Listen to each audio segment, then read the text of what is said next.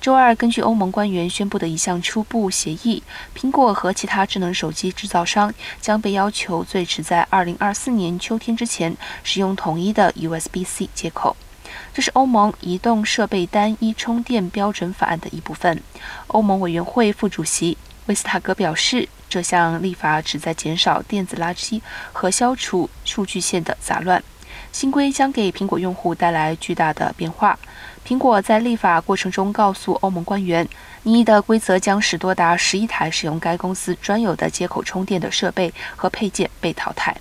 欧盟周二宣布的决定可能会加速苹果向 USB-C 的转变，并将可能导致该公司在全球范围内永久放弃 Lightning 接口。